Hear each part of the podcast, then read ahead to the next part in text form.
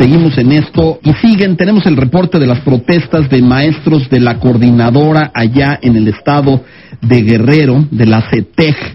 Estas eh, protestas de maestros que siguen insistiendo sobre el control de las plazas. Hemos hablado de esto aquí antes y del riesgo que en la discusión de las leyes secundarias, en la reforma nueva, en la reforma educativa, les eh, regresen el control de plazas y de eh, de la nómina magisterial. Eh, Marco Fernández, experto investigador de México Evalúa y maestro del TEC de Monterrey. Muy buenas tardes. ¿Cómo estás, Marco?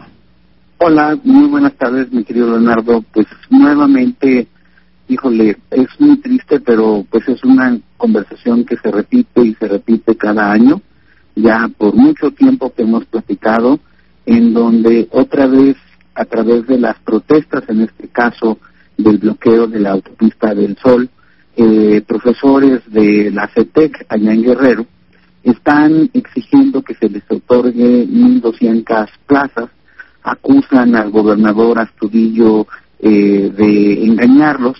Por el, por otro lado, el secretario de Educación eh, de aquel estado, Arturo Salgado, ha informado que incluso ya levantó una denuncia formal ante la Fiscalía General del Estado por los destrozos que eh, pues la gente la coordinadora ha hecho eh, eh, pues en estos momentos o en hace unas horas allá en este en, en Chilpancingo. Eh, y pues lo que preocupa es que al igual que ocurrió eh, hace tan solo dos días eh, en donde en Chiapas el secretario general de la sección 7 el señor Pedro Gómez ya anunció que no van a regresar a clases, están en huelga permanente, eh, acusando en, el caso de Chiapas al gobernador Rutilio Escandón de una supuesta política de represión y de oídos eh, sordos y de ahí el paro indefinido que han eh, anunciado. Nuevamente la discusión allá es de distribución de plazas.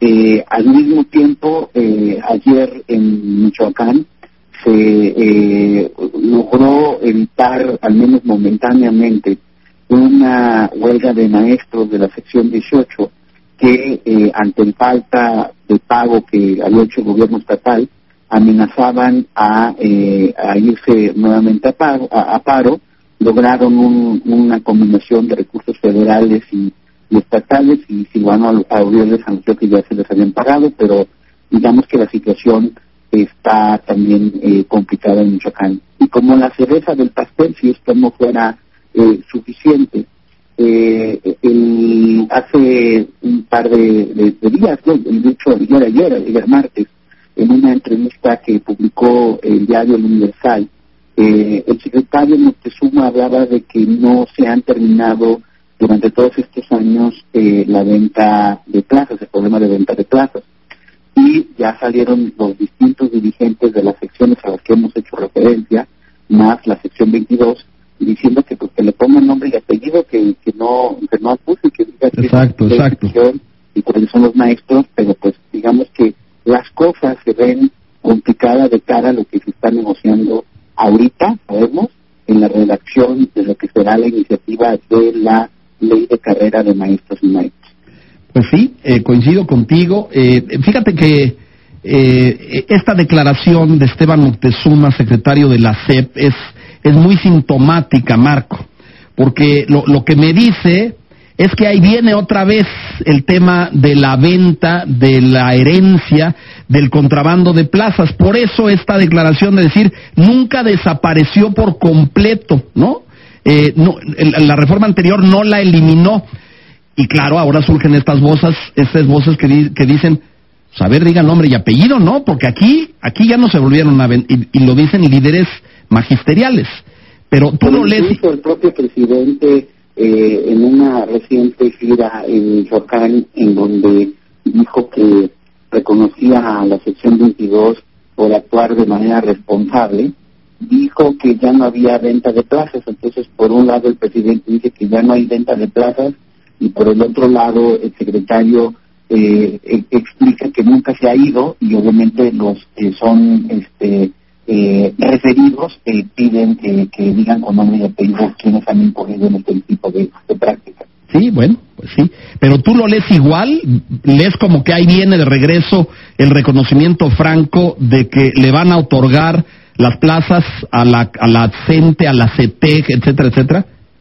Mira, yo observo, al menos en las versiones que han estado circulando del documento de la ley de carrera de maestros y maestras, una tensión incluso en la propia autoridad.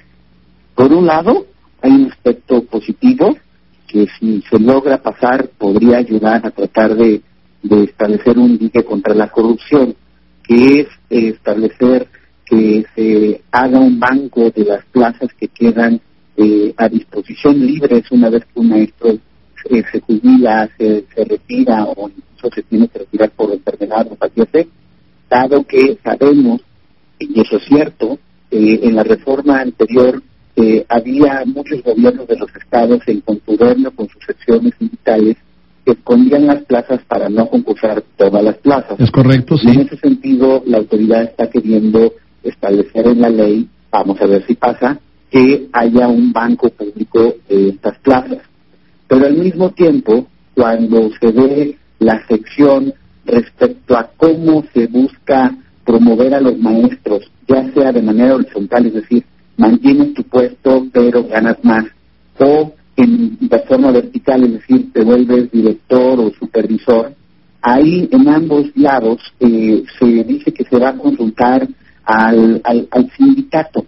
Eh, y esa parte es la que a mí me preocupa porque de entrada, pues con franqueza, yo digo, bueno, a ver, este, pues es una cuestión supuestamente de, procesos transparentes, en igualdades y circunstancias, en donde va a haber criterios muy claros de asignación eh, y donde pues a la que te tiene que rendir cuentas es a la sociedad, no al sindicato. Es correcto. Dos, los, el sindicato está este, a través de sus tres, digamos, contingentes más fuertes, el CENTE, la ACENTE y Maestros por México, que es la, la agrupación de maestros ligada al Vesper Gordillo, los tres obviamente están queriendo presionar para que los criterios de promoción de los maestros sean los criterios del pasado, bajo el supuesto argumento de la antigüedad y la preparación y las consultas al sindicato, termine colándose nuevamente, no necesariamente los mejores maestros, sino los que tienen mejores favores sindicales. Entonces, por un lado, tú estás diciendo como autoridad, quiero transparencia respecto a las plazas y al mismo tiempo estás queriendo regresar a criterios del pasado que la verdad no fueron favorables a la selección de los mejores docentes, directores y supervisores. Ni fueron favorables a la calidad educativa, Marco, porque pues aquí llegan, como dices, pues los cercanos a los líderes de las secciones, los compadres, los amigos, los que están dispuestos a hacer labor sindical antes que demostrar en una evaluación hoy cancelada capacidad académica o pedagógica. Tengo aquí, fíjate. En donde además, perdón, Leonardo, y en donde más justo refiriendo a lo que platicábamos al inicio de nuestra conversación, hemos visto múltiples eh, muestras ya en los, en los eh, últimos meses en donde otra vez ante manifestaciones, ante muestras de fuerza de las distintas secciones de la gente, el gobierno termina cediendo al chantaje del pago de, plazas. Lo hizo en su momento en Michoacán, cuando el bloqueo del tren eh, eh, de Lázaro Cárdenas, y terminaron pagando este plazas que legalmente no estaban asignadas y que incluso el gobierno anterior también había pagado de manera indebida. Eh, al mismo tiempo, supuestamente el presidente y el secretario de, Educación nos dicen que no, que no es cierto que, que, la gente quiera control de plazas. Perdón, eso es engañar a la opinión pública. Sí, pues sí. La bueno, nada más tengo aquí, fíjate, eh, el, eh, la dirección de personal en, en la Secretaría de Educación de Guerrero, en la puerta del edificio, hoy, si no entregan las plazas a, a más de 1.200 maestros, hay riesgo de que 40 mil alumnos no inicien el ciclo escolar el próximo lunes. Pues me parece... que justo, o sea, otra vez vamos, a ver, Oaxaca no ha tenido en más de 30 años un ciclo escolar completo. No, no lo ha tenido. un tema similar está en Michoacán, Guerrero y Chiapas.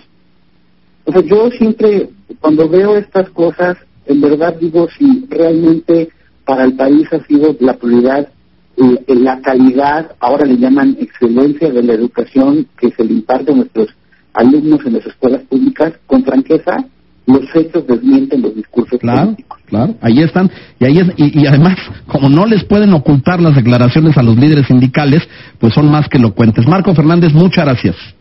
Gracias como siempre, muy buenas noches. Muchas gracias, Marco Fernández del TEC de Monterrey y de México Evalúa. Bueno, ahí está.